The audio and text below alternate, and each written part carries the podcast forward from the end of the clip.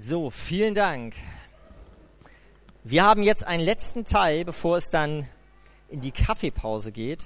Und in diesem Teil wollen wir anfangen mit der Frage, welches dieser Häuser ist denn das schönste? Das haben wir nicht alle sehen können. Das ist mal eine spannende Frage. Wer hat denn jetzt das schönste Haus gebaut? Gibt es einen Vorschlag von denen, die nicht sehen konnten? Ja, Björn da hinten?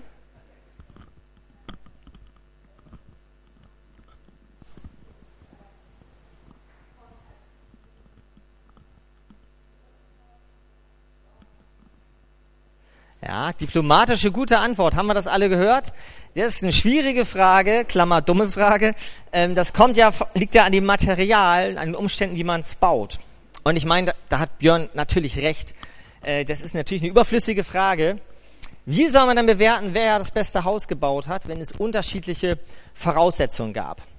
Und das hat uns in der Vorbereitung beschäftigt und wir haben überlegt und wir mussten an das Gleichnis von Jesus denken mit dem anvertrauten Talenten. Kennt sicher der eine oder andere. Da sind wir hängen geblieben und haben gedacht, das ist ein Gleichnis, das passt. Und das, da möchte ich uns kurz mit reinnehmen. Also bei diesem Gleichnis, da geht es um einen Großgrundbesitzer. Wir würden das mal vereinfachen, jetzt einfach sagen, das war ein Millionär. Und der Millionär, der hatte nur gute Millionen. Ja, und er musste eine weite Reise machen und hat seinen gesamten Besitz, seine ganze Million, drei guten Verwalter anvertraut. Wahrscheinlich auch drei seiner besten Männer, oder er hatte nur drei, man weiß es nicht. Und diese drei Leute haben nicht jeder den gleichen Teil bekommen, sondern er hat gesagt oder geguckt, was für Begabung haben die Leute, was für ein Vermögen haben sie im doppelten Sinne, was kann ich ihnen zutrauen und was kann ich ihnen zumuten. Und dementsprechend hat er diese Summe aufgeteilt. Der erste bekam, das, stellen uns das mal vor, wie so ein Sack voll mit Geld, der bekam 150.000 Euro von einer Million. Der zweite, der war schon, da war ein bisschen mehr zu holen, der bekam 350.000 Euro von der einen Million. Und außer mir konnten das alle im Kopf rechnen. 600.000 bleiben noch über. Die hat der dritte bekommen. Und alle drei haben denselben Auftrag bekommen.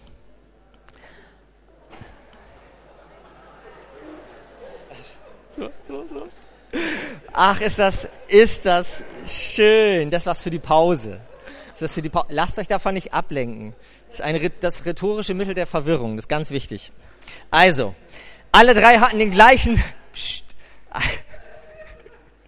alle drei hatten den gleichen Auftrag. Macht was draus. Macht was draus aus dem, was ich euch anvertraut habe. Wir hatten dieses Experiment nach dem Motto, baut ein Haus und da ging es darum, macht was draus. So, nach einer langen Zeit kommt der Besitzer wieder und sagt, ihr drei müsst jetzt Rechenschaft abgeben über das, was ich euch anvertraut hat. Und er kommt zu dem ersten, dem er die größte Summe gegeben hat. Und er sagt, dir habe ich so viel anvertraut, was hast du daraus gemacht? Und der sagt, das, was du mir anvertraut hast, das habe ich verdoppelt. Ich habe es angelegt, mutig, Zinsen genommen und es ist nochmal genau derselbe Sack dabei rausgekommen. Also Gewinn verdoppelt. Da kommt der nächste, der den zweitgrößten Betrag bekommen hat und hat gesagt, das, was du mir anvertraut hast, das habe ich gut verwaltet, ich habe es auch verdoppelt. Nicht so viel wie der andere, aber auch bei mir ist das Doppelte dabei rumgekommen. Und beide lobt der Verwalter, der Chef und sagt, super gemacht, ich werde euch belohnen, weil ihr treu wart im Kleinen, vertraue ich euch was Größeres an. Und dann kommt der Letzte. Stolz oder misstrauisch, das wissen wir nicht. Er wird gefragt, was ist denn mit dem, was du bekommen hast? Waren ja auch immerhin 150.000 Euro. Was hast du draus gemacht? Und bevor er sagt, was er macht, antwortet er erstmal und sagt, ich weiß, dass du ein ungerechter und unbarmherziger Chef bist, deshalb habe ich es einfach vergraben. Da konnte ich nichts falsch machen. Ich weiß, dass du ein ungerechter und unbarmherziger Chef bist, deshalb habe ich es nicht verdoppelt, sondern vergraben. Du böser und fauler Knecht, sagt daraufhin der Chef, dich belohne ich nicht. Das gleiche steht in Matthäus 25, wer das nachlesen möchte. Es ist im Originalton etwas schärfer und härter und es geht auch noch weiter. Aber wir haben uns für heute gedacht, wir wollen jetzt einmal nochmal kurz bewusst einsteigen in dieses Bild von den anvertrauten Funden, denn wir haben beide gemerkt, dass wir uns da wiederfinden. Und da steigen wir gleich mal ein. Lukas, was hat dich denn herausgefordert bei diesem Gleichnis? Also generell ist das ganze Gleichnis, finde ich, sehr herausfordernd und auch nicht mit einem Satz zusammenzufassen oder zu beantworten. Aber mich hat besonders dieser zweite Knecht angesprochen. Ich habe mal so ein bisschen versucht, ähm, mich so in den reinzudenken, was bei dem so im Kopf vorgegangen ist. Er hat von seinem Herrn, wie gesagt, diesen Sack bekommen und in der Bibel ist es ein bisschen anders gerechnet. Natürlich geht das da auch auf. Aber ähm, genau, er hat jetzt hier symbolisch diese 350.000 Euro bekommen, was ja auf den ersten Blick natürlich schon mal deutlich weniger ist als das, was der Erste bekommen hat. Kann man ja natürlich sehen, ist deutlich weniger drin. Und ich habe mir gedacht, die ersten Gedanken, die dem zweiten Knecht ja wahrscheinlich in den Kopf gekommen sind, sind, okay, warum kriege ich jetzt schon mal weniger? Der dritte hat wahrscheinlich noch, der war ja noch gar nicht im Spiel. Warum bekomme ich weniger? Bin ich weniger wert? Kann mir weniger anvertraut werden? Bin ich nicht, nicht gut genug, um auch so eine große Summe zu übernehmen? Und ähm, ich kann mir vorstellen, dass er diese Gedanken hatte und auch vielleicht auch dabei war zu resignieren und zu sagen, okay, dann bin ich ja anscheinend weniger wert und habe weniger Vertrauen abbekommen. Aber was mich dann an dieser Stelle beeindruckt ist, dass er das eben nicht tut, sondern er geht genauso los wie der Erste, augenscheinlich ja der, der Beste, der, was man auf den ersten Blick denken könnte, und geht los und ist mutig und geht nach vorne und nimmt dieses Geld, was er bekommen hat, nimmt dieses Vertrauen und investiert das und geht los und vermehrt es und wirtschaftet und tut seinen Teil mit dem, was er bekommen hat.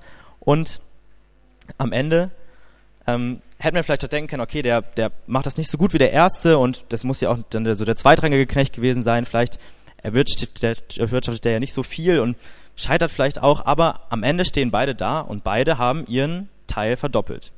Und ähm, das zeigt für mich so ein bisschen, okay, die Menge, das heißt, das, was die beiden bekommen haben, ist gar nicht so der Knackpunkt oder gar nicht so das Entscheidende. Für mich ist das eher wichtiger, wie sie damit umgegangen sind, wie sie das gemacht haben. Das hat Björn eben schon so, so toll gesagt. Wie haben sie ähm, genau die ganze Sache gelöst? Und am Ende ist es so, dass der Herr jetzt auch gar nicht so den Unterschied macht zwischen den beiden. Am Ende ist es so, beide bekommen das gleiche Lob. Beide bekommen gesagt, ihr seid beide treue Knechte, ihr seid im Kleinen treu gewesen, deswegen möchte ich euch größere Aufgaben anvertrauen. Und das zeigt für mich auch so ein bisschen, das ist auch bei dem Herrn, also vielleicht kann man da auch so ein bisschen Gott drin sehen, gar nicht so darauf ankommen, okay, wie viel, wie viel habe ich bekommen, wie viel habe ich überhaupt, wie viel Reichtum besitze ich, ob ich jetzt 350.000 oder 600.000 besitze. Nee, was, was macht ihr daraus? Und ich glaube, am Ende ist dieser Herr, dieser Millionär, auch sehr glücklich und vielleicht auch ein bisschen stolz zu sehen, okay, beide haben, die beiden ersten Knechte haben sich investiert, waren mutig und haben das verdoppelt und haben mein Vertrauen genutzt. Und sie, ich glaube, er ist auch ein bisschen froh, dass beide so irgendwie ihr Bestes gegeben haben. Und auch so in den Vorbereitungen musste ich bei dieser Geschichte irgendwie an ein Motto denken, was sich der YMCA für die Mitarbeiter gegeben hat. Das stand in jedem YMCA, in jedem CVM, natürlich CVM, stand das äh, im Gebäude drin. Und äh, das waren drei Ts. Jetzt auf Französisch einmal Ton, Talent und Tresor. Das heißt auf Deutsch, so frei übersetzt, wir geben unsere Zeit, unser Talent und unseren Schatz. Das ist mir so ein bisschen hängen geblieben. Und ähm, ich habe erlebt, wie viele Mitarbeiter, die mit mir zusammengearbeitet haben, die freiwillig in ihrer Freizeit geholfen haben, dieses Motto gelebt haben. Genau so.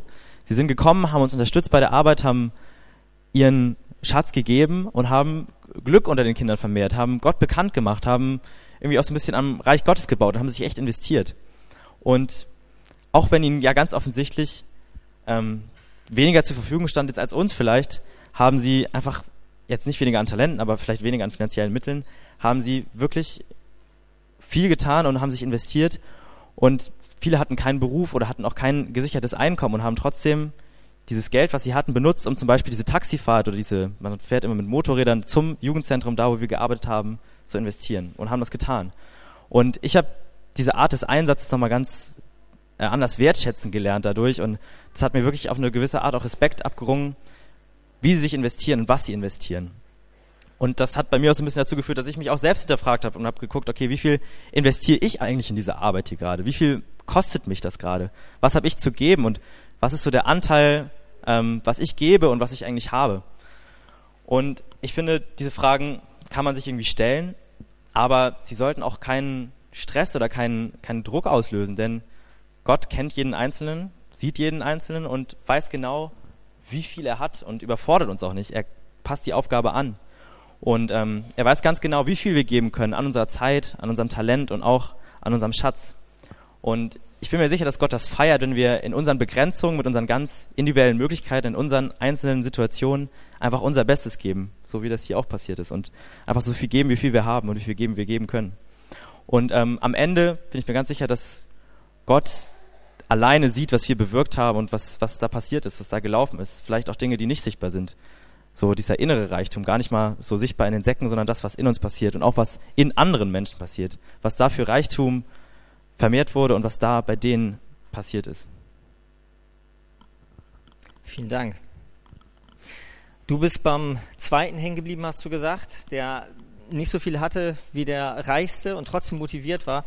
Ich bin beim ersten hängen geblieben, beim Verbuddler.